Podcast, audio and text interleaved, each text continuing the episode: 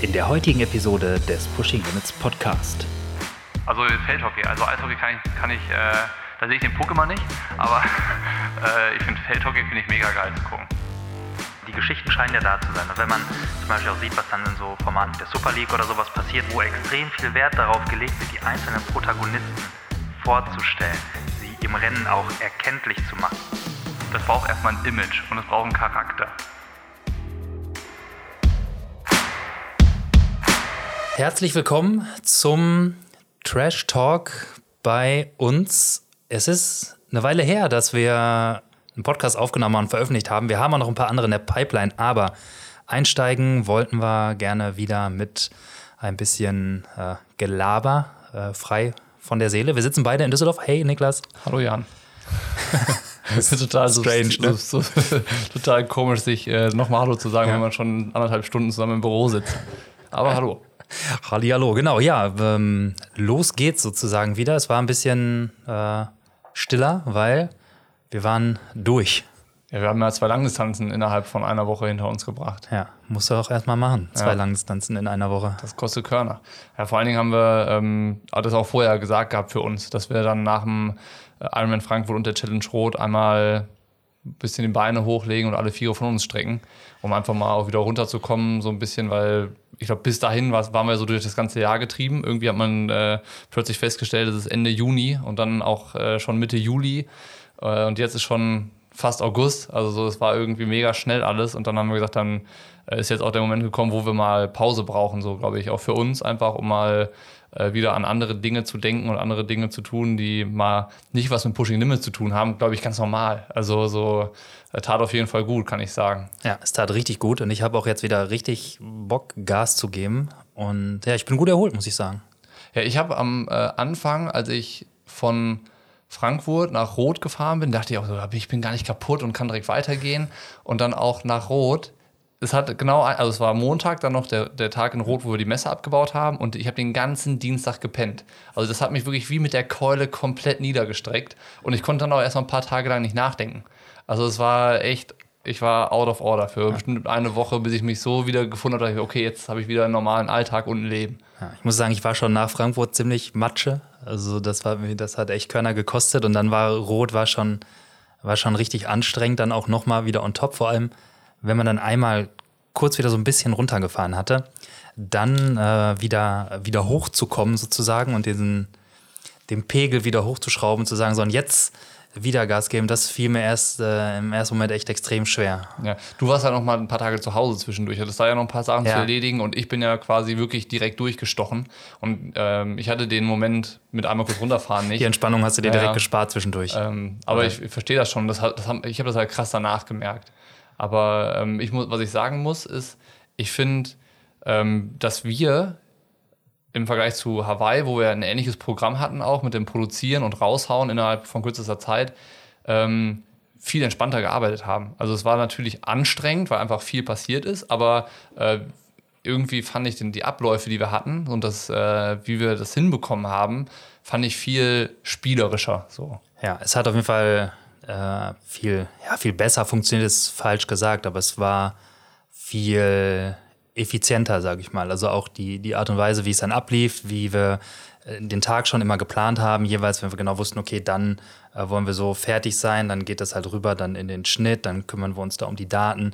Dann hat sich auf jeden Fall ausgezahlt, dass halt viel nachgedacht wurde über ich sag mal, Infrastruktur, über wie nimmt man auf, jetzt auch, mal rein technisch, äh, wie schnell lassen sich die Daten verarbeiten, wie gut ist das vorbereitet. Das ging halt wirklich, dann hat man in Frankfurt gemerkt, es ging halt viel, viel, viel, viel besser.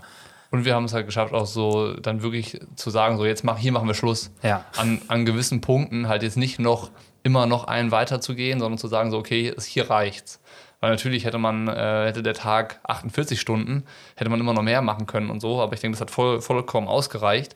Ähm, und was, was mir auch aufgefallen ist, ähm, das Verhältnis oder so, die, es ist mittlerweile habe ich das Gefühl, es ist eine Beziehung da zu den Leuten, mit denen wir was machen. So, man hat nicht mehr das Gefühl, hm, die wissen gar nicht, was jetzt so als nächstes passiert. Und also sie wissen nicht, was als nächstes passiert, aber äh, sie wissen, dass das irgendwie an uns liegt und die kennen uns jetzt und das macht es auch wieder entspannter. Es ist halt immer irgendwie, das erste ist es immer witzig, wir haben es, wir haben das Problem in Anführungszeichen, dass wir immer, bevor wir anfangen, schon mega lange mit den Leuten quatschen. So, ne? Also es geht immer erstmal eine Stunde fast, bis wir sagen, ach, wir müssen jetzt auch mal anfangen langsam. Ähm, aber das macht es halt auch irgendwie so total angenehm. Also es fühlt sich so gar nicht wie Arbeit an oder so. Das ist halt echt abgefahren. Ja, das definitiv. Und auch, dass es irgendwie dann, äh, oder das zumindest bemühen wir uns ja, dass das, was wir machen, irgendwie immer etwas anders ist. Und ähm, keine Ahnung, das war das, das Paradebeispiel war für mich so ein bisschen äh, Pressekonferenz Frankfurt, Ironman.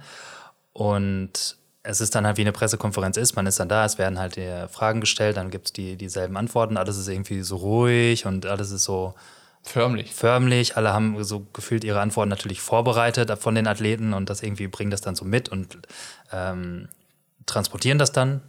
Äh, gut ja auch, also wir sind halt, sind halt Profis. Und ähm, dann haben wir natürlich irgendwie den Anspruch gehabt, irgendwie, wir müssen irgendwie was anderes machen, weil Pressekonferenz ist eigentlich immer relativ langweilig und wir sind ja auch keine klassischen Berichterstatter in dem Sinne, ähm, dass wir jetzt da, weiß ich nicht, äh, eben auch diese Fragen jetzt nochmal bedienen müssen, die eh andere Medien perfekt bedienen. Und äh, dann so die Herausforderungen dann auch anzunehmen, zu sagen, okay, wie machen wir das denn irgendwie ein bisschen anders? Und dann ist jetzt in dem Fall mit diesem Rollentausch, den wir dann da hatten, irgendwie, wie auch immer das zustande kam, dann gelungen, äh, den Rahmen so ein bisschen zu sprengen und was anderes zu machen. Und das hat natürlich auch eine mega Resonanz gegeben. Ähm, aber der, der Ansporn oder das, was mich dann so richtig gefreut hat, war eigentlich irgendwie ein ganz anderes oder was ganz anderes, weil du auch auf einmal gesehen hast, dass dadurch, dass wir halt äh, was komplett anderes da mitgebracht hatten an Idee und das halt aber auch sofort aufgenommen wurde und dann hast du es hast gesehen, wie wir es geschafft haben, dadurch irgendwie Sebi und, und Jan aus diesem Modus rauszuholen. Mhm. Und dann war das wie zwei kleine Kinder, die Spaß miteinander haben, sich veralbern, sich äh, nochmal einen Spruch drucken und ja. die haben halt so herzlich auch gelacht und sich gefreut, dass du gemerkt hast, es war halt einfach, einfach anders. Sie waren dann einfach raus aus dieser Situation. Es war nichts mehr irgendwie einfach nur Business as usual. usual. Und das hat mich richtig gefreut, wo man so gesehen hat, wie, wie herzlich die beiden eigentlich da Spaß miteinander hatten. Und das hatte halt einfach nichts, nichts mit Standard oder so zu tun, sondern es war einfach schön. Und ja. ganz unabhängig davon, wie das jetzt ankam, dass auch ja. äh, die Leute, auch viele von denen jetzt wahrscheinlich zuhören, das irgendwie dann gefeiert haben oder toll fanden. Aber ich glaube, eigentlich lag es daran, dass halt die Atmosphäre, die dann da war, eben so eine, so eine andere war. Ich habe mir das auch nochmal angeguckt und ich meine, das, was wir dann da im Gespräch mit Frodo hatten, das war ja echt das, was du eigentlich vernachlässigen kannst. Ne? Das war ja echt, das war nur noch albern eigentlich und witzig. Aber wie du sagst, das war so die Atmosphäre, die entstanden ist. Und diese Pressekonferenzatmosphäre ist halt auch immer so super professionell. Und in meinen Augen ist das insofern gerechtfertigt, weil da Medien sind, ähm, wie natürlich ZDF, ARD und äh, einfach äh, auch Zeitungen und Medien, die aus, außerhalb der Triathlon-Welt berichten. Und natürlich bedienen die auch Leute, die nicht so viel Insights haben. Und dadurch, dass wir die Szene aber kennen und wissen, wie das so tickt und dass das eine ganz, ganz kleine Welt ist und wirklich eine Blase, in der man sich da bewegt, sind wir, glaube ich, auch so weit zu sagen, so, man muss das auch nicht alles ernster nehmen, als es ist es ist halt Triathlon und es ist Spaß und natürlich ist das für die Jungs, die da agieren, äh, das, womit sie ihr Geld verdienen und für die Marken auch ein Business und so, alles klar.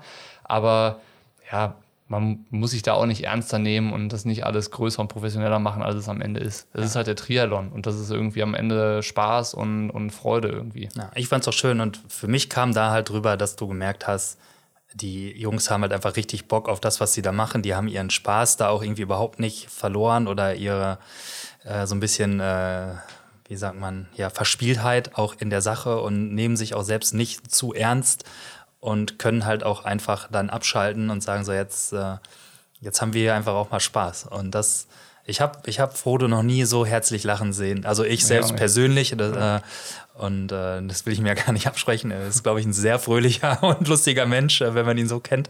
Aber da habe ich so noch nicht gesehen und fand ich, fand ich herrlich, weil er auch so richtig, es war richtig anders. Voll, ja. War mega gut.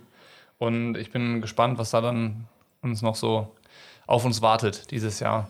Ja, genau. Und jetzt, jetzt sind wir wieder zurück. Jetzt wird es dann in den nächsten Tagen auch Schlag auf Schlag wieder, wieder Inhalte geben. Du hattest ja dann noch letzte Woche, glaube ich, ähm, wo wir gerade beim Thema äh, Rennen und Berichterstattung sind, äh, dich so ein bisschen, äh, äh ich will es nicht als Zielscheibe da positionieren, du hast äh, über die Bundesliga, über die Triathlon-Bundesliga geschrieben und so ein bisschen die, die Rolle der Bundesliga und die Bedeutung, auch die Wahrnehmung in der, äh, wie sagt man, in der Szene oder in der, in der Masse und wie dieses Format eben transportiert wird oder eben auch nicht transportiert wird, als oder andersrum angefangen mit sportlicher Klasse, die unbestrittenerweise da ist, wahrscheinlich auch wie in ganz, ganz wenigen anderen Formaten auf der Welt, was so die Leistungsdichte angeht. Und dann hattest du eine Umfrage auf Instagram gemacht, äh, in der Story mit, äh, interessiert dich die Bundesliga, ja oder nein? Und ich hatte das auch gesagt, direkt gesagt, nö. dann schriebst du zurück, ja. Es haben echt, äh, ich weiß nicht, wie viele Leute am Ende dann irgendwie drauf auf Ja oder Nein geklickt haben, aber es waren halt über 40 Prozent, äh, die es nicht interessiert. Das ist halt schon mal viel. Weil normalerweise sind Triathleten so, alles, was mit Triathlon zu tun hat, interessiert die auch. Eigentlich. Ja, und dann, da sind wir vielleicht dann wieder so bei dem Punkt, wo wir sagen, so in Frankfurt, wo wir da so ein bisschen äh, auf die, auf die Entertainment-Schiene rübergeschwenkt sind, einfach mal, aber zu sehen, was, wie schafft man das halt überhaupt, Triathlon erlebbar zu machen, äh, medial, sage ich mal. Also wie, wie transportiert man dieses Format als Rennen selbst? Und das finde ich halt, ist halt auch einfach extrem schwierig. Und ich glaube auch, dass es dass es natürlich einfach ist, ein Verständnis und eine, ein Entertainment auch in, in der Hinsicht bei jemandem zu erzeugen, der den Sport genau kennt, weil man weiß, was da passiert. Aber ich habe jetzt auf dem Weg ins Büro heute Morgen musste ich so ein bisschen drüber nachdenken und dann war ich irgendwann so in meinen Gedanken an dem Punkt, so ja, es ist, vielleicht unterscheidet man zwischen Sportarten, die man, die man guckt oder die man konsumiert und Sportarten, die man macht. Und da muss ich sagen, Triathlon ist für mich eine Sportart, die muss man machen. Die ist super schwierig nur zu gucken. Ja. Zum Beispiel Fußball oder generell so Mannschafts- oder Teamsportarten, ähm, die, wo es darum geht, gegeneinander Punkte zu erzielen, die kann ich halt auch gucken, ohne dass ich jemals den Sport selber betrieben haben muss. Mit einem ganz rudimentären Regelwissen, sage ich mal, oder Verständnis für das, was da passiert, kann ich die gucken. Das ist bei Fußball so, das ist bei Basketball so, das ist bei American Football so. Zum Beispiel Basketball, American Football habe ich nie selber gespielt. Klar, Basketball hat man mal in der Schule mhm. mal im Sportunterricht gespielt, aber trotzdem finde ich, kann ich das gucken. Das ist, ich finde es extrem spannend. Tennis, Handball, Hockey, das sind ja alles ja. die Sportarten, die schnell hin und her gehen, wo was passiert ja. ständig, die einfach einen abholen und so mit, die fesseln, die packen ein. Ne? Hockey. Hockey ist geil. Also Feldhockey. Also Eishockey kann ich, kann ich äh, da sehe ich den Puck immer nicht, aber äh, ich finde Feldhockey finde ich mega geil zu gucken. Ja, ja, weil, also ne, so Hockey ist sicherlich auch eine Sportart, die vielleicht in der Masse nicht so die Wahrnehmung ja. hat. Aber auf jeden Fall muss ich so darüber nachdenken, dass das sowas ist. Triathlon versteht man in sich, glaube ich, nur, wenn man es selber mal gemacht hat. Und dann kam für mich nochmal on top dazu, dass ich Bundesliga-Triathlon auch gar nicht verstehe, obwohl ich Triathlon mache.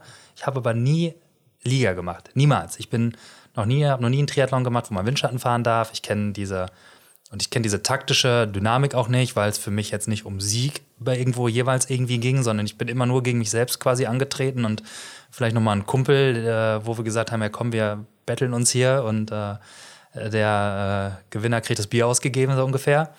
Aber das, das hat ja nichts dann mit dem taktischen Verständnis von so einem Triathlon-Rennen zu tun, wie es in der Bundesliga stattfindet. Richtig.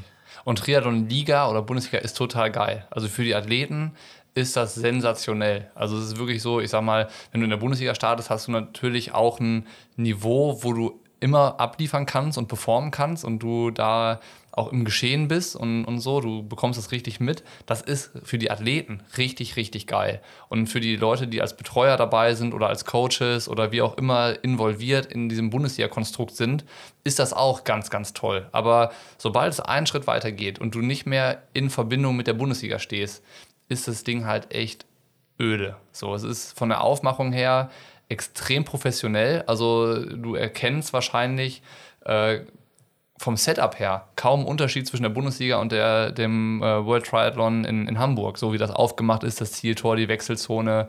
Das ist allererste Sahne. Also das ist auch das, äh, um den Kommentar, den ich zur Bundesliga geschrieben habe, nochmal einzuordnen. Das spielt in dem Kommentar gar keine Rolle. Also die sportliche Qualität, die Teams, sensationell, Weltklasse. Und ähm, da will ich auch gar keinen von den Athleten oder den Betreuern angreifen. Kam, lustigerweise kam das auch zurück. Also ich habe ganz viel Feedback bekommen. Ich habe mal gezählt, es sind über 50 Nachrichten, die ich bekommen habe von Athletern, von Athleten, die in der Bundesliga starten, von Betreuern, die in den Teams äh, zuständig sind, die dann aber auch komischerweise immer sagen, es wäre schön, wenn das unter uns bleibt. Also irgendwie, es besteht eine Befindlichkeit gegenüber der DTU, die ja das Heft in der Hand hat bei der Bundesliga, wo ich dann denke, so, Ja, ich weiß ich verstehe den Tropf nicht, an dem man da hängt. So, ich sehe die das nicht so. Aber irgendwie scheint es so, da ähm, die Situation zu geben, dass man der DTU nicht auf die Füße treten möchte. Vielleicht, weil es der Verband ist. Ist soll auch jeder machen, wie er will. Aber das ist halt dann äh, auch der, der Punkt, wo ich das Problem, das es gibt mit der Bundesliga sehe und was ich angesprochen habe. Die Darstellung und die Aufmachung der Bundesliga, die, die catcht einer nicht. So, also ich war in Tübingen vor Ort ähm, habe mir das Bundesliga-Rennen angeguckt und das ist halt dann ein buntes Publikum. Das sind halt auf der einen Seite die Leute, die involviert sind, auf der anderen Seite Leute, die einfach da vorbeikommen, da Urlaub machen oder einen Ausflug an dem Tag und die stehen dann da auch so und fragen so, was passiert denn hier eigentlich? Und die, die halt so offen sind dem Sport gegenüber und das mal sich interessiert angucken. Das ist dann auch so, die Frauen sind zuerst gestartet, da haben alle mal geguckt. Haben es gesehen, sind dann auch weitergegangen. Also bei Männern beim Rennen würde ich sagen, so ein, nur der Eindruck von mir war sogar ein bisschen weniger los dann als bei den Frauen. So. Und ähm, ich weiß jetzt nicht, wie die mediale Reichweite ist, wenn ich mir das angucke, was ich, was ich sehen kann. Also ich habe ja nur die Sicht von außen auf die Bundesliga und auf die Social-Media-Kanäle, ist das sehr überschaubar. Also äh, die, die Rennvideos, die dann da gepostet werden, sind, haben kaum Aufrufe und, und irgendwie auch die, die ganze Interaktion auf der Bundesliga-Seite gibt es nicht. Ja. So. Wurde der in Tübingen live gestreamt? Nee. Okay. Und ich habe dann äh, nachher mitbekommen, äh, es gab ein Live- so eine Art Live-Tracker irgendwie. Der war aber wohl laut, laut einem in der Bundesliga Involvierten eine Farce. Also, ne, das ist auch nicht meine Darstellung, das, ich, das wurde mir gesagt von jemandem, der sogar was damit zu tun hat, der, der dann sagt, das, ist, hat, äh, das war eine Farce. Ähm, das sagt ja schon alles irgendwie so. Und ähm, ganz anders ist dann aber auch so, dass ich das Gefühl habe, dass ähm, auch gar kein Bestreben da ist. Also so, ne, wie gesagt, das ist nur meine äußerliche Wahrnehmung. Ne, bestimmt gibt es ganz viele Leute, die sich Gedanken machen und äh, damit beschäftigen, wie kriegen wir die Bundesliga besser verpackt und so. Ähm, aber es zündet noch nicht so richtig, würde ich sagen. Ähm, und anderes Feedback, was ich bekommen habe, ist dann auch so, ihr, also ihr Medien, ihr beschäftigt euch ja auch nur mit der Langdistanz. Äh, ihr, ihr, kümmert euch ja auch nicht um die Bundesliga. Da sage ich auch ganz ehrlich, ist ja auch nicht unsere Aufgabe. So, es, ist, es, es, besteht kein Interesse und ich weiß nicht, ob wir die Aufgabe haben, ein Interesse für die Bundesliga zu kreieren. Ach, eine Aufgabe haben wir erstmal gar nicht, sondern wenn, also,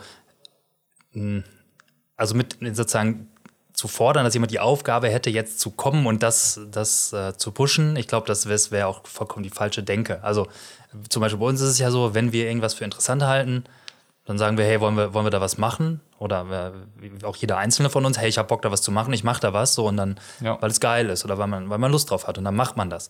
Aber dass man das, dass dann sozusagen irgendeine äh, ich weiß gar nicht, wie ich es ausdrücken soll, irgendeine Aufgabe oder irgendwie jemand, äh, irgendein ungeschriebenes Gesetz ja. wäre, wo wir sagen, ja, darüber, damit muss, müssen sich die Medien jetzt beschäftigen. Ja. Äh, man, also klar gibt es dann die, ich sag mal, die journalistischen Medien, ähm, die eigentliche Presse, sage ich mal, die vielleicht dann tatsächlich auch den, ich sag mal, den Auftrag hat, die vielleicht sogar irgendwie äh, äh das tatsächlich dann eben den, wie sagt man das, den da gibt es ja tatsächlich diesen Auftrag, ich weiß nicht, wie er heißt, der bla bla bla Auftrag, hat Berichterstattung zu machen über relevante Ereignisse. Ist jetzt die Frage, was ist ein relevantes Ereignis? Ist die Triathlon-Bundesliga so vom öffentlichen Interesse, dass dann da auch irgendwie Sportmedien drüber berichten müssten?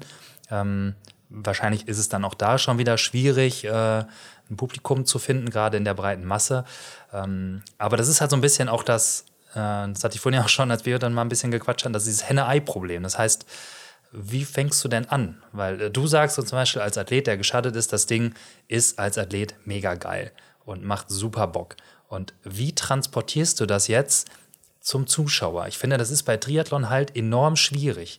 Zum Beispiel ist es auch eines, es ist egal, ob es eigentlich Bundesliga ist oder Langdistanz. Ich finde, ein, ein unbedarfter, normaler Mensch, der vielleicht nicht selbst aktiver Triathlet ist, der guckt sich ja auch ein Langdistanzrennen an und denkt so, ja, boah, da passiert halt überhaupt nichts. Mhm. Und es passiert ja auch eigentlich, eigentlich nichts, wenn man nicht selbst Triathlet ist und weiß, dass alles, was an Emotionen, alles, was an Überwindung stattfindet, halt im eigenen Kopf stattfindet. Aber wie kriegst du das denn in ein Live-Format, in einem Live-Format transportiert, dass auch eine Emotion auf einen Zuschauer oder auf, auf einen Fan überspringt? Und wenn, wenn, wenn du es nicht kennst, den Sport, du es nicht selbst gemacht hast, dann kannst du dich auch nicht da reinversetzen. Und das geht eben, weiß nicht, beim Basketball, da gibt es einen Bodycheck, da schreien sich Leute an, da gibt es knappe Punktstände, geht es hin und her, dann da kann man das sofort kann man das greifen und auch sehen, wenn sich Leute mal anschreien oder abklatschen oder sich freuen oder jubeln.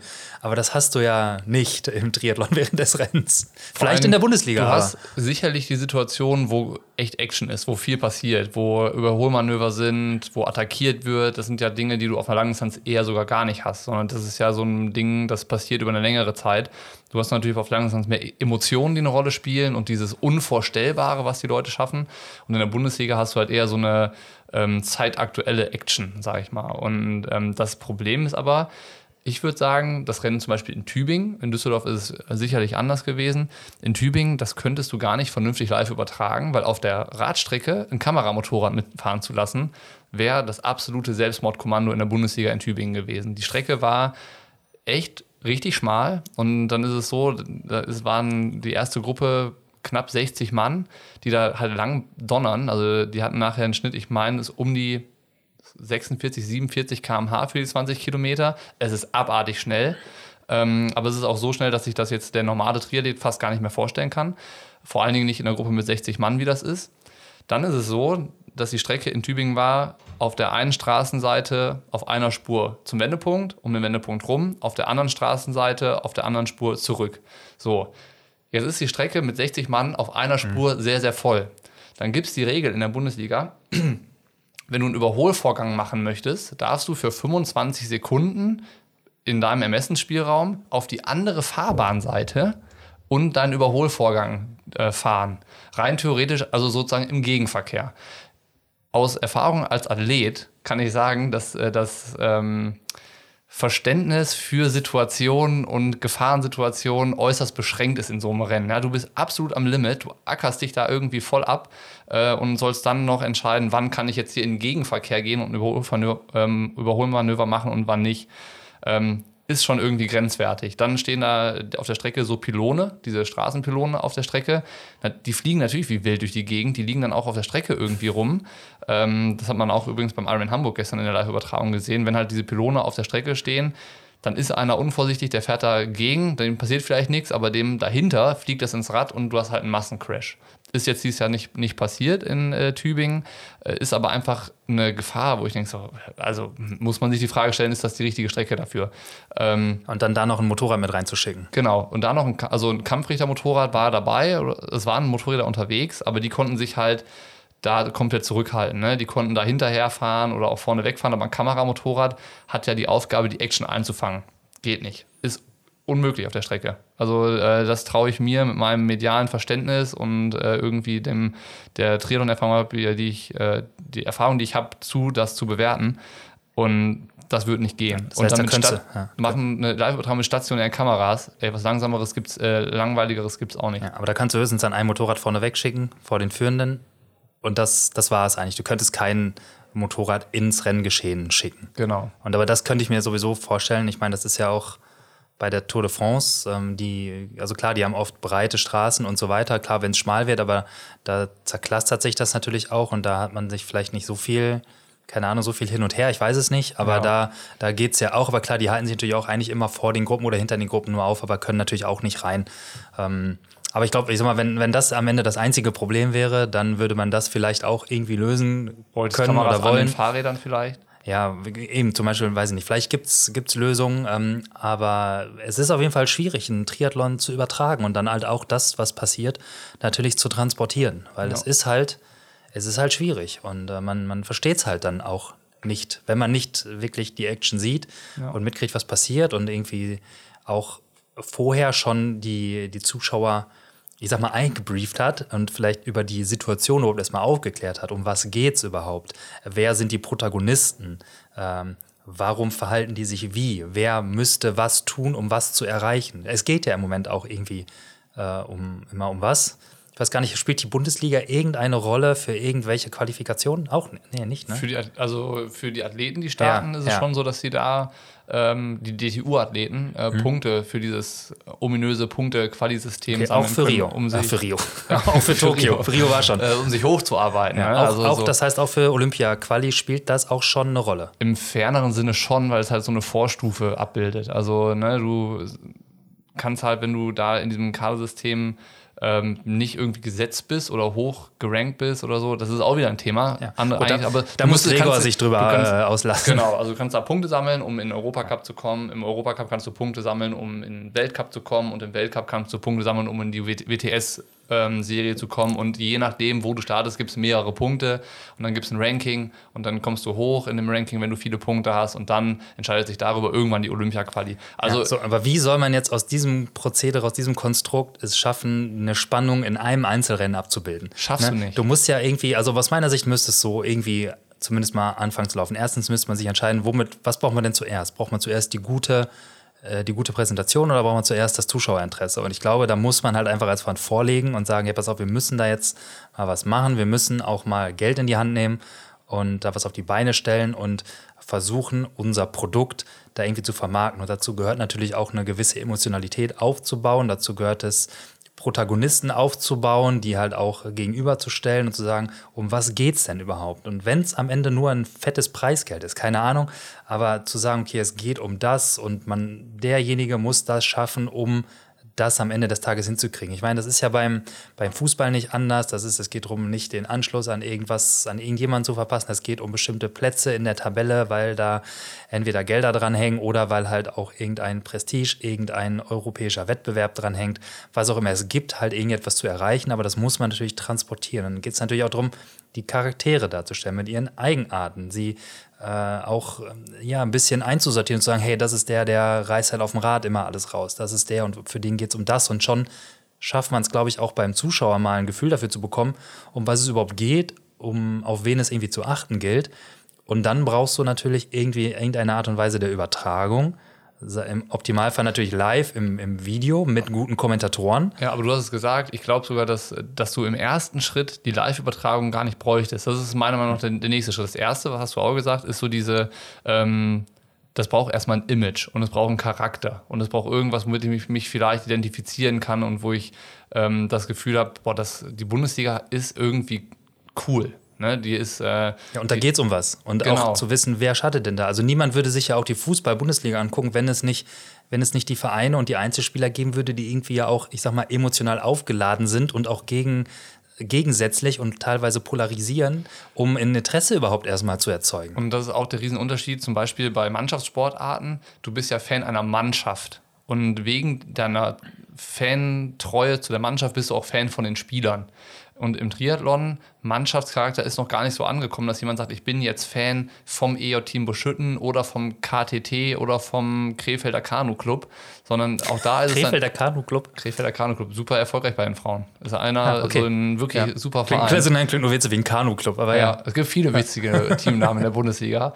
Ähm, aber auch da ist dann immer so, die Bundesliga weiß jetzt selber gar nicht ganz genau, sind quasi die Athleten unsere Protagonisten oder sind die Teams die Protagonisten? Weißt du, es ist halt, das ist das, was ich meine, es ist nicht klar genug. Und ähm, da, das, damit muss man sich beschäftigen. Auch dann zum Beispiel einen, einen vernünftigen Fotografen da zu haben, der aus der in der Szene mega angesagt ist, der auch ein vernünftiges Instagram-Profil hat, wo der dann von den Rennen so ein bisschen aus seiner Perspektive auch berichtet.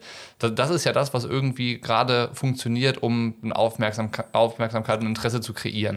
Es ist ja heute so einfach wie nie zuvor, sich selbst zu vermarkten. Muss man einfach mal sagen. Man hat alle Möglichkeiten. Ähm, keiner kann einem verbieten, präsent zu sein. Man muss es nur machen. Und klar, dazu gehört wahrscheinlich auch äh, ein bisschen Geld in die Hand zu nehmen, aber man muss es halt auch, auch mal tun. Man muss vor allem erstmal, wie sagt man so, äh, Marketing, Bullshit, Bingo-mäßig, irgendwie so Storytelling. Also man muss irgendwie eine Geschichte erstmal aufbauen um sein Produkt, was man da hat, um es halt auch irgendwie interessant an den, an den Mann zu bringen am Ende. Ne? Und dann klar, kommt natürlich, also Budget kommt natürlich dazu.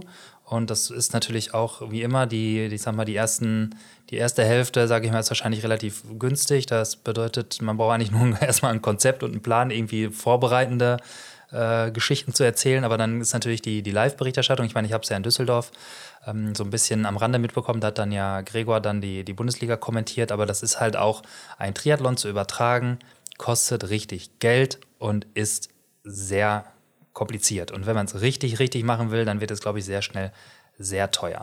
Weil Ja. du brauchst halt Du brauchst halt erstens, es fängt ja schon an, dass du da erstmal brauchst du erstmal irgendwie, musst du einen Container mieten, die musst du da hinstellen, so einen Bürocontainer mit zwei Hälften, einmal für die Sendetechnik oder also für die ganze, für die ganze Streaming-Technik und einmal für die Kommentatorenkabine. Dann brauchst du Equipment, dann brauchst du fünf, sechs, sieben Kameras, ein paar stationäre am Zielbereich, ein paar, die auf Motorrädern oder mit Menschen unterwegs sind. Dann brauchst du vielleicht noch eine Drohne und dann brauchst du neben dem ganzen Übertragungsequipment, was sicherlich dann schon in der Miete ein paar tausend Euro kosten wird, brauchst du halt auch einfach ungefähr, ich tippe mal mindestens zehn Leute, die das halt auch machen. Und die kosten auch am Tag zwischen, keine Ahnung, 500 und 1000 Euro. Mhm. Und dann war es ja zum Beispiel in, in Düsseldorf dann so, dass es halt, dann gab es dann halt einen Kameramann, der war beim Schwimmen auf dem Boot mit der Kamera, er filmte das Schwimmen und musste dann vom Boot aus Motorrad, weil das halt auch der Kameramann ist, der das Radrennen dann, also den Radpart, den Radsplit halt auch mitgefilmt hat und dann eben aufs Motorrad musste. Das ist natürlich dann ein schwieriges Unterfangen. Mhm. Aber wenn du halt sagen willst, ja klar, ist doch kein Problem, wieso nimmt er denn einfach zwei? Das bedeutet wahrscheinlich zwischen 2.000 und 3.000 Euro mehr Ausgaben, weil du brauchst dann äh, einen zweiten Kameramann, du brauchst die zweite Technik, du brauchst den weiteren äh, Übertragungssendekanal. Alles läuft irgendwie über mobile Daten da ab, dann hast du vielleicht auch mal Ausfälle von der Radstrecke, weil das halt natürlich ein weites Areal auch umfasst. Ist jetzt nicht so, als ob du da, ähm, keine Ahnung, mal eben einen Hubschrauber ja auch hochschickst als, als Relais, was bei der Tour de France gemacht wird, wo es Millionengelder gibt für die Übertragung, aber du kannst ja nicht einen Hubschrauber mieten für, also das Budget wird definitiv nicht da sein, also machst du das über, über Handykarten sozusagen, über verschiedene Netze, gibt es auch tolle Technik, aber auch das muss funktionieren. Auch da gibt es dann mal Ausfälle, äh, ist halt so, empfangstechnisch und dann zu sagen, ja, dann wieso gibt es denn da nicht eine zweite Kamera, auf die man switchen kann? Also ja, klar, muss man auch wieder mieten. Also das ist natürlich nicht, nicht unbedingt einfach und bedeutet auch Geld in die Hand zu nehmen, aber deswegen fand ich es großartig, dass, dass Larasch das äh, sich da so ein bisschen in die Hand nimmt und äh, sich geil. auch vor dem Triathlon ja. nicht scheut. Also ne, die haben es beim Düsseldorf-Marathon gemacht, ist entsprechend einfacher, sage ich mal, weil du, du folgst halt irgendwie ein paar Spitzengruppen und hast vielleicht dann eine gewisse Redundanz und kannst da so einfacher hin und her schalten, aber auch erstmal den Mut aufzubringen, zu sagen, okay, wir machen das jetzt auch mal beim Triathlon. Ja, voll. Ähm, und dann geht halt auch mal was in die Hose, gehört halt auch dazu, um irgendwie daraus zu lernen. Aber das ist dann natürlich schon, schon nicht so einfach. Ja, ja, und du musst ja auch manche Dinge tun, einfach um Erfahrungswerte zu sammeln und Dinge zu lernen, die funktioniert haben, die nicht funktioniert haben und so. Ähm, das ist ja voll okay, dass dann auch was in die Hose geht. Ja. Also dem muss man ja auch eine Chance geben. Ne? Ja, und da war es dann aber auch so, die, diese mediale Vermarktung hat dann in Düsseldorf nicht die DTU gemacht, sondern keine Ahnung, irgendwie der Veranstalter oder, oder äh, Lara selbst. Das weiß ich jetzt gar nicht, bevor ich jetzt hier einen Blödsinn erzähle. Ja. Ähm, aber es war auf jeden Fall, es war ja, lief ja nicht über die DTU-Kanäle auch. Das ist halt auch was, was ich mir jetzt dann quasi vorgenommen habe, so im nächsten Schritt, weil natürlich auf den Kommentar dann auch Feedback gekommen ist. Ich habe ja vorher die DTU auch quasi um Input gebeten. Äh, die Antwort darauf war aber, dass man gerade keine Zeit hatte, das zu beantworten.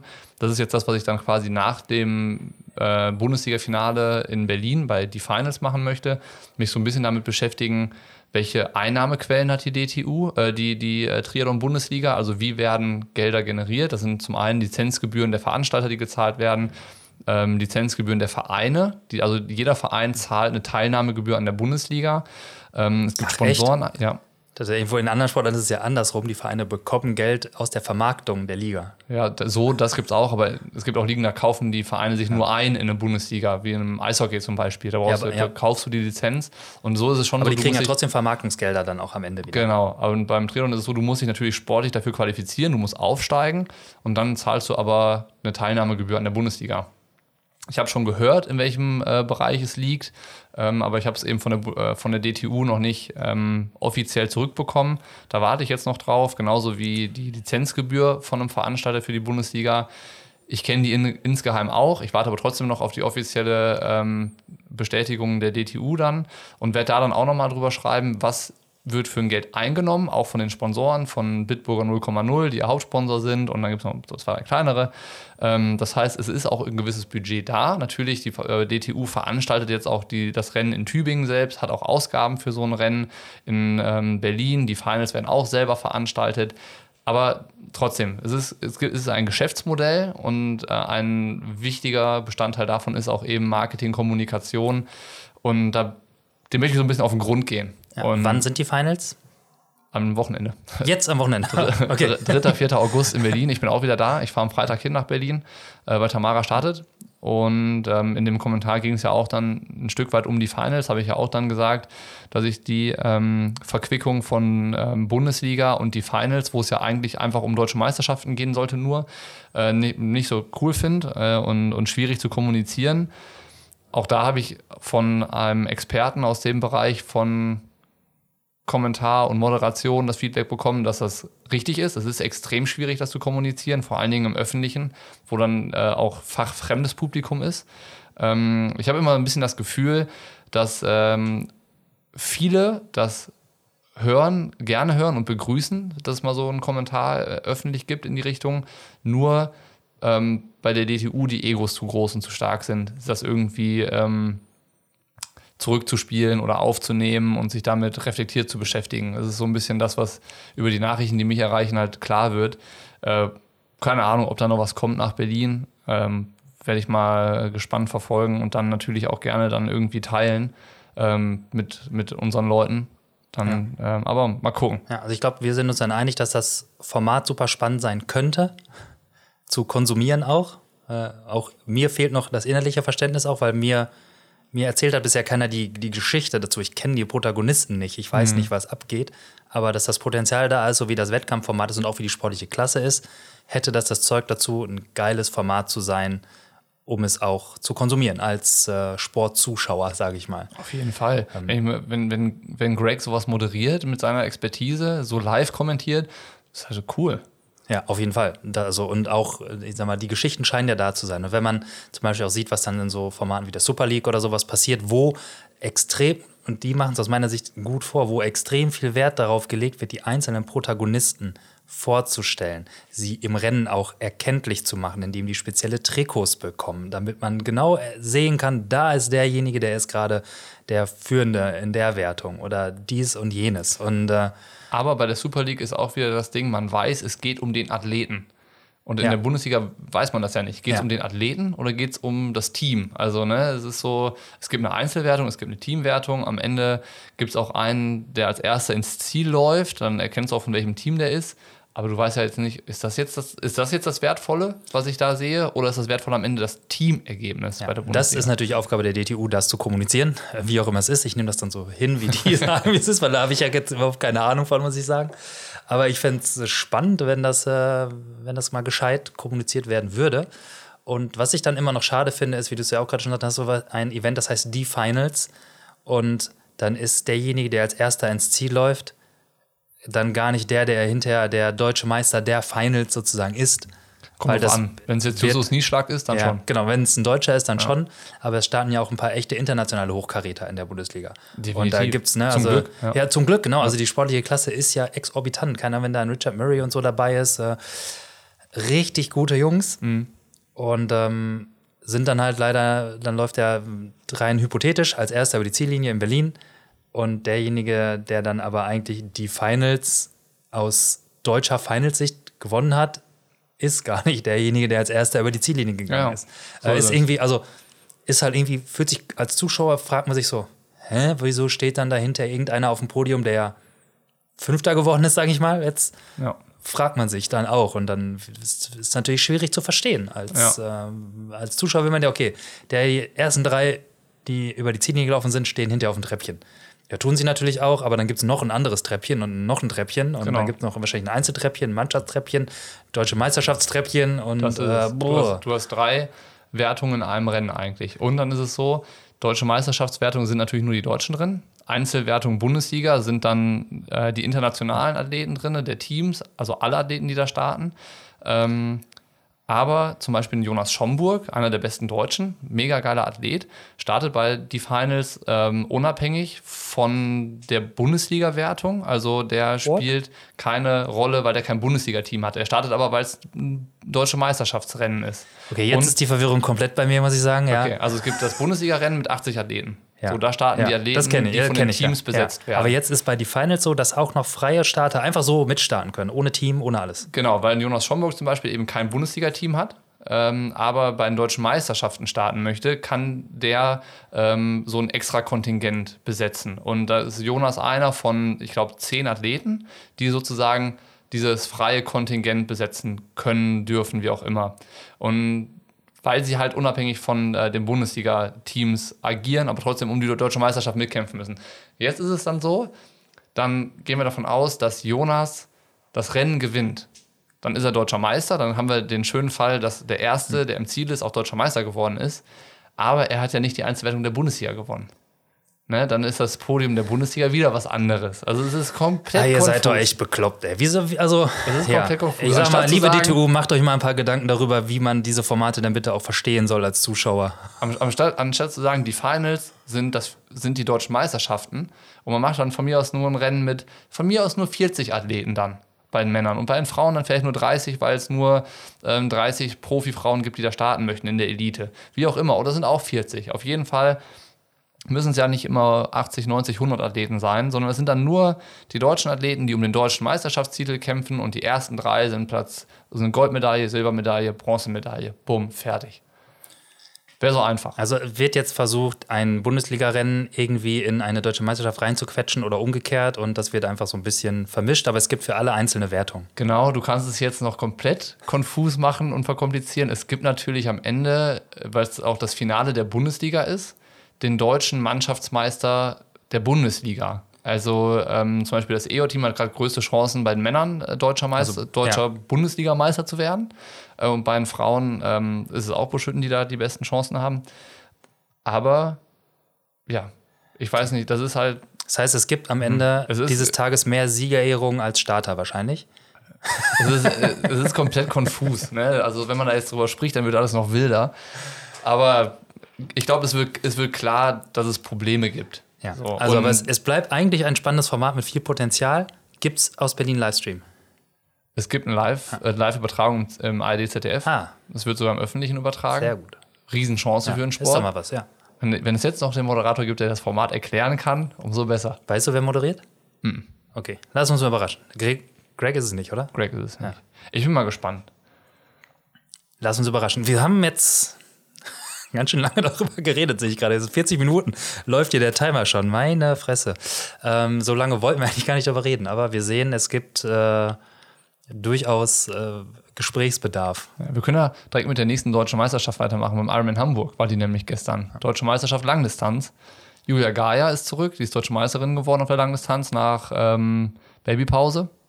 Und Paul Schuster ist deutscher Meister geworden ähm, bei den Männern. Und es gab so ein bisschen das Drama um Andy Reddert. Ich habe es mir gestern angeguckt, ich habe es dir vorhin gesagt, ich habe von Viertel nach neun, als die Live-Übertragung losging von Ironman, äh, bis zu dem Moment äh, geguckt, wo Andy dann aus dem Rennen raus war. Und ähm, ja, hm. Das war schwer mit anzusehen. Also, äh, du hast es ja nicht gesehen, glaube Ich ich. habe es nicht gesehen, ne. Ich habe nur gelesen dann, dass er irgendwie dann irgendwie äh, anscheinend, weiß ich nicht, leicht weg war und äh, Es sah ganz übel aus. Also, es war so ein bisschen so Sarah True von Frankfurt, hat man die Bilder ja vielleicht so noch im Kopf. Das sah ja auch ganz, ganz abstrus aus, wie sie sich da über die Strecke bewegt hat. Und bei Andy war es so, das ging Knall auf Fall. Also, der ist super stabil und rund gelaufen. Die ersten Kilometer, ein Halbmarathon in 1,21 durchgegangen. Sah super solide aus. Und es war so eigentlich so eine Frage der Zeit, wann er den ersten einholt. Der war so eine Minute 18 Grad dahinter und das so, okay, der hat seinen, seinen Rückstand von über dreieinhalb Minuten so richtig runtergeknuspert und jetzt macht er das Ding. Und von jetzt auf gleich ist er halt erstmal langsamer geworden und dann ist er gegangen und dann so getaumelt und die ganze rechte Körperhälfte hing so runter. Also die rechte Hand war so ein bisschen verkrampft, äh, wirkte das, die Schulter hing so runter, der Kopf äh, war so leicht zur rechten Seite geneigt und du hattest eigentlich das Gefühl, der verliert gleich das Gleichgewicht und kippt dir in die Baustellenabsperrung. Das war echt so ein bisschen ähm, so, man konnte fast nicht hingucken, weil man so viel Mitleid auch hatte. Und ähm, das war, weil es auch extrem schnell ging. Ich glaube, es hat keine, dieser ganze Prozess von 3 Minuten 50 auf dem Kilometer Rennen bis fast umkippen, hat, glaube ich, keine drei Minuten gedauert. Also es war komplett wahnsinnig. Und ähm, ja, als das dann äh, klar war, dass Andi da, da sich nicht mehr von erholt, äh, habe ich dann auch ausgemacht. Aber vorher gab es nochmal so einen Gänsehautmoment, weil du hast halt gesehen, offensichtlich stimmt irgendwas nicht mit dem. Und er konnte sich kaum noch auf den Beinen halten. Und immer wieder hat er versucht, wieder loszulaufen. Also er, da war dieser Wille, er wollte nicht aufhören. Er wollte das nicht akzeptieren. Und er ist immer wieder so losgejoggt. Und das ist vollkommen absolut Wahnsinn. ja, drücken wir mal die Daumen, dass äh, nichts irgendwie da hängen bleibt oder keine Ahnung, alles in Ordnung ist mit ihm. Ja. Äh, schade für, also schade für ihn. Ja, total schade. Super sympathischer Typ, auch wenn ich ihn persönlich nicht kenne, aber so wie er immer rüberkommt. Ja, es gibt so, Typ. so eine. Du hast ja auch darüber einen Artikel geschrieben. Genau, so ein, so ein Porträt. Ähm, und eine Sache, die mir so in, in Erinnerung geblieben ist mit ihm, war, da war ich auf Hawaii 2015 mit Nils. Wir hatten so ein Apartment gemietet und Nils hatte halt echt ein Scheißrennen. Und ähm, da war halt auch echt die Stimmung so ein bisschen geknickt. Und das war das Rennen, wo Andi nochmal Zweiter geworden ist auf Hawaii. Und Andi hatte mit seinem Coach das Apartment nebenan und ist dann auch relativ bald nach dem Rennen abgereist und kam halt vorher noch rüber und wollte halt Tschüss sagen. Und klar, dann kommt Andi rein, ist Zweiter geworden und ist natürlich auch dann so bei Nils auch so das große Vorbild, so ein bisschen der Held. Erstmal die Geste ist mega geil. Also da dann noch vorbeizukommen und zu sagen, äh, ich will Tschüss sagen. Und dann war es aber auch so, alle waren so, hey Andi, Glückwunsch und wie ist dein Rennen gelaufen und wie fühlt sich's an? Und dann hat quasi jeder so gratuliert, der so, ja, danke, aber ich wollte eigentlich nur fragen, wie es Nils geht. So, ne? Und das sagt halt irgendwie alles über den aus. So. Und dann, der hat kein einziges Wort über seinen zweiten Platz verloren, weil das da auch so für ihn gar keine Rolle gespielt hat. Ne? Das war, ging halt echt so darum, wie geht so dem, dem Kumpel, wie der, der hat es gerade schwerer als ich. Und das war halt geil. So, und das sind auch das sind so die Sachen, wo man dann äh, einfach merkt, so keinem der Leute, die das so von außen betrachten, steht irgendwie zu, zu beurteilen, ob der zu alt für seine Karriere ist oder ob der, ob der besser aufhören sollte. Da haben wir ähm, nach Frankfurt schon drüber gesprochen, auch bei Frodo. Der geht, der kommt jetzt auch in das Alter, ähm, wo, was war es denn? Das war es zwei, ja, 2015, hast du ja gerade gesagt, wo, wo Andi Rehler Zweiter geworden ist, wo er 38 oder so war. Ja. Und alle gesagt haben, boah, an dem Alter noch. Und dann Ja. kommt ein Frodo und da, da, da fragt sich keiner, weißt du, alt der, er ist, ja, ja. der ist genauso alt. Jetzt, Ja. er wird auch 38 jetzt im Sommer. Ja. Und, oder? Ja, ne? Ja, aber Ja. da sagt keiner was so. Also da, Was soll jetzt ne? traurige Blödsinn erzählen? Da sagt keiner was. Und das finde ich dann ein bisschen schade, weil also, er scheint da wirklich ein extrem korrekter, super guter, einfach Mensch auch zu sein. Ja. Und äh, es steht überhaupt keinem zu, ihm zu sagen, bis wann er noch Triathlon machen kann. Ja. Das äh, ist einfach seine so- Entscheidung. Wenn du da wieder so die manchen, manche Kommentare liest, ne, da stellen einem die Nackenhaare sich auf. Also dann diese ganzen, also wie gesagt, dieses von außen beurteilen, ob der seine Zeit hinter sich hat oder ob der besser aufhören sollte, pff, aber- keine Ahnung. Aber Muss das ist auch wieder, sein. da ist, also muss nicht sein, definitiv, ist vielleicht nochmal Analogie zum Fußball, da ja auch so mit hier 80 Millionen Bundestrainern und so, jeder weiß es irgendwie besser, Klar. ist auf jeden Fall das Zeichen dafür, dass sich da Menschen mit dem Format, mit den Athleten, mit der Geschichte der Athleten auch irgendwie zumindest beschäftigen. Auf jeden Fall. Gibt's Leute, die machen das niveauvoller, gibt es Leute, die sind einfach Idioten und machen es weniger niveauvoll oder meinen, die Weißer mit Löffeln gefressen zu haben, wie in jeder Ja. anderen Sportart dann auch, aber zumindest ist da äh, dann äh, die Wahrnehmung da. Ja. Und äh, ja, hoffen wir, dass bei Andi alles in Ordnung ist und Genau. äh, dass er weiter ein feiner Kerl bleibt. Ja, das, das steht außer Frage, glaube ich. Und dann äh, werden die auch die richtige Entscheidung treffen, wie es weitergeht. Und äh, egal was und wie dann da entschieden wird, äh, es ist halt immer so eine Frage des, des Respekts und, und der Achtung vor halt wirklich einer krassen Persönlichkeit.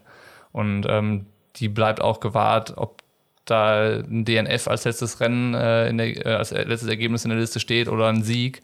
Ähm, weil da ist dann irgendwie, habe ich schon mal an anderer Stelle irgendwo geschrieben, äh, Triathlon ist halt immer irgendwie was Größeres als nur ein Ergebnis. So und ähm, Ach, definitiv. Und klar ist, man, hat natürlich selbst immer andere Ansprüche auch noch gehabt. Also Mhm. und auch immer, war auch nah dran am, am Sieg äh, in Hawaii mehrmals. Ja. Äh, war er ziemlich nah dran.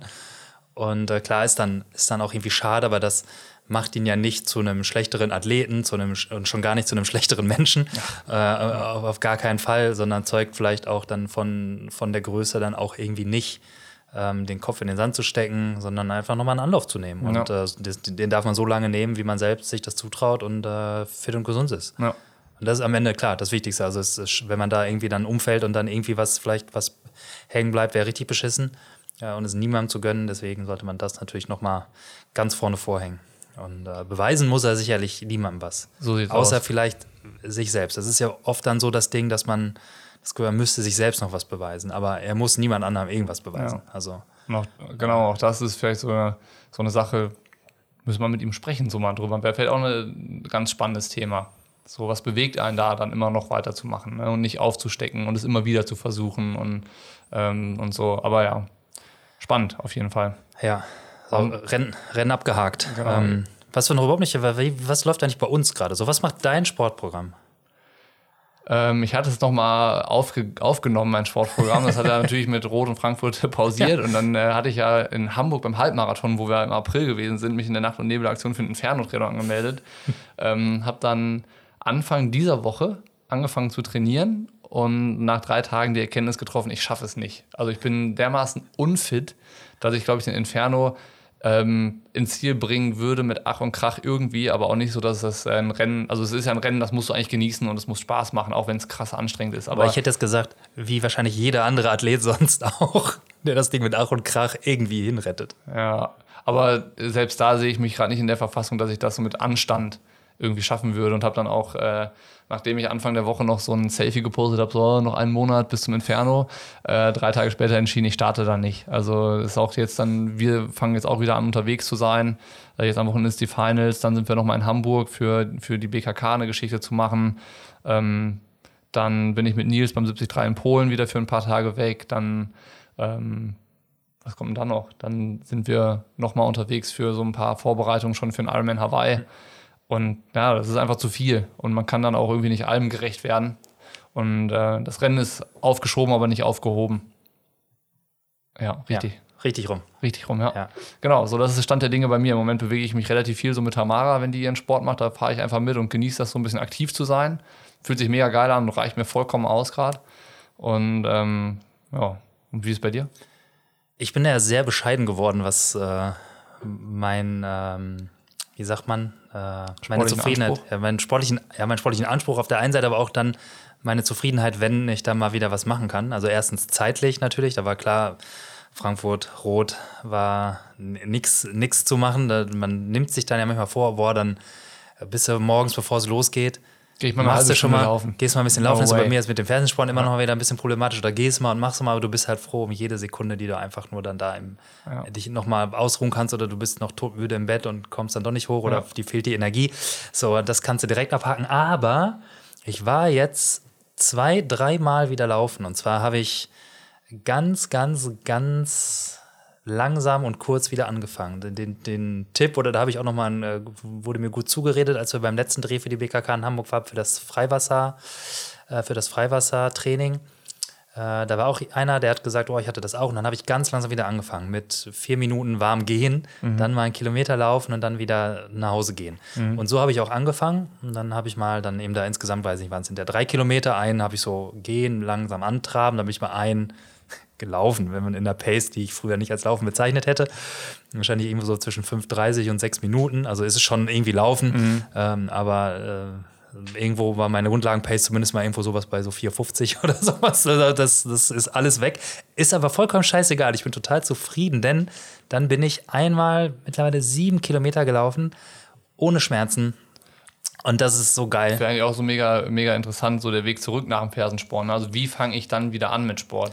Ja, ich, das frage ich mich auch jetzt immer noch die ganze Zeit, weil dann fragst du dich, oh, war das jetzt clever? Und dann, ich habe ja. von, von drei Kilometer und dann immer aber wieder lo langsam losgehen, dann ganz langsam anfangen zu traben.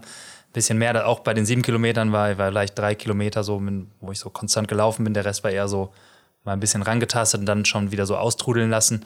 Ähm, und so versuche ich das gerade, äh, ganz behutsam, weiterhin mit ganz, ganz, ganz viel Dehnen. Ähm, ich war dieses Jahr immer noch nicht schwimmen, obwohl, obwohl, ich das ja ohne Probleme machen könnte und ein paar Mal auf dem Rad. Aber ich freue mich gerade einfach mal drüber, dass ich jetzt den letzten Lauf da schmerzfrei, komplett schmerzfrei hinbekommen habe und äh, äh, versuche vielleicht heute noch mal eine Runde laufen zu gehen. Und äh, dann, wenn ich da mal so wieder das Gefühl habe, da kommt sowas wie eine Routine wieder rein, dann äh, aber werde ich, werde ich auch mal wieder versuchen, mal einen, sch einen, schnelleren Schritt hinzulegen. Aber du versuchst erst laufen zu gehen, wenn die Post da war heute. Erst laufen gehen, wenn heute, wenn die Post da war oder äh, UPS, denn wir warten heute auf die Lieferung von 300 äh, unserer Caps. Tadada. Sehnsüchtig waren Sehnsüchtig. Wir. Die erste Zustellung ist schon eklatant, ist schon hart gescheitert letzte Woche bei Niklas. Ja, es gab ja zu Hause. Den, es gab ja, der erste Wunsch war, dass das zu Frankfurt und Rot da ist, dass wir es da schon vielleicht unter die Leute bringen können. Ähm, aber klar, so eine Lieferung ist natürlich aufwendig. Dann war es jetzt angekündigt für letzte Woche, ist bei mir grandios gescheitert. Und äh, jetzt der neue Versuch, dass es heute ja. bei dir ankommt. Heute, heute neuer Anlauf. Und dann aber du hast gesagt, du kennst den, du kennst den UPS-Boten. Ich kenne den UPS-Mann, also das heißt kennen, aber ich, ja. das ist der UPS-Mann meines Vertrauens, ein sehr sympathischer Kerl. Und ähm, ich bin mir sicher, das wird heute klappen und die Caps werden heute in unseren Besitz übergehen und dann werden wir uns äh, direkt dran machen, alles vorzubereiten, dass wir die Dinger auch äh, an den Mann bekommen. Und wahrscheinlich irgendwann, vielleicht Ende der Woche, Anfang nächster Woche, irgendwie möglichst zeitnah wollen wir den Shop am Start haben. Und dann könnt ihr Caps äh, bestellen. Sheps koppen. Chaps koppen. Caps shoppen. Caps, Caps shoppen könnt ihr dann. Genau. Und ja, da müssen wir dann morgen, wenn die Caps da sind, werden wir morgen noch ein paar Fotos machen für den Shop und äh, hoffen, dass wir so es dann mal schaffen, unseren ersten kleinen Shop mit unserem ersten Produkt an den, an den Start zu bringen. Ich bin auch mal gespannt, was da, was da so geht. Also die ersten Feedbacks waren ja ganz cool, glaube ich. Ich glaube, so ein paar Leute freuen sich da auch drauf. Ja, wir, Ähm, wir hatten die ja schon äh, so Guerilla-Marketing-mäßig platziert, unsere, unsere Muster-Cap, die wir haben, die Niklas getragen hat in Frankfurt in Rot in den Videos. Und da kamen natürlich dann schon diverse Fragen. Und äh, ja, es dauert hoffentlich nicht mehr lange. Und äh, wenn ihr davon mitbekommen wollt, also dass ihr natürlich auch die Ersten seid, die das erfahren, äh, noch ein eigen, bisschen, Eigenwerbung in, ein bisschen Eigenwerbung in eigener Sache. das, wir müssen Schluss machen. Ähm, auf jeden Fall auf Instagram vorbeigucken, ähm, weil da wird es die News wahrscheinlich auch, genau wie auf Facebook, dann so als erstes geben mit Link zum Shop und so. Ähm, also Instagram Pushing Limits ist auf jeden Fall eine gute Adresse, um da dann auch direkt was von mitzubekommen. Und das war's. Das letzte, dritte, nächste Thema machen wir beim nächsten Mal. Ja, würde ich auch sagen. Wir haben jetzt fast eine Stunde gequatscht. Soll reichen für heute. Wie gesagt, seid gespannt auf jetzt dann die nächsten Wochen. Da wird wieder Genau. einiges kommen. Und wir sind wieder voller Energie am Start. Dickes hat ja nie so richtig Pause gemacht. Ich war komplett raus. Deswegen gibt es auch dann direkt jetzt auch mal wieder Newsletter und den fünf Dinge am Dienstag Newsletter auch wieder. Die haben, der hat auch die letzten drei Wochen pausiert. Mit mir gemeinsam. Und ja, der Rest äh, dürft ihr euch überraschen lassen, würde ich mal sagen. Genau, gute Nacht. Ja. Gute Nacht, wir gehen jetzt wieder ins Bett. Ist ja schon, das ist, 11 Uhr. ist schon 11 Uhr. Es wird Zeit, Zeit, Zeit sich wieder 11 Uhr hinzulegen. vormittags. Ja, 11 Uhr, vormittags. genau, 11 Uhr vormittags, Zeit sich wieder hinzulegen. Also haut rein, macht's gut. Ciao, ciao.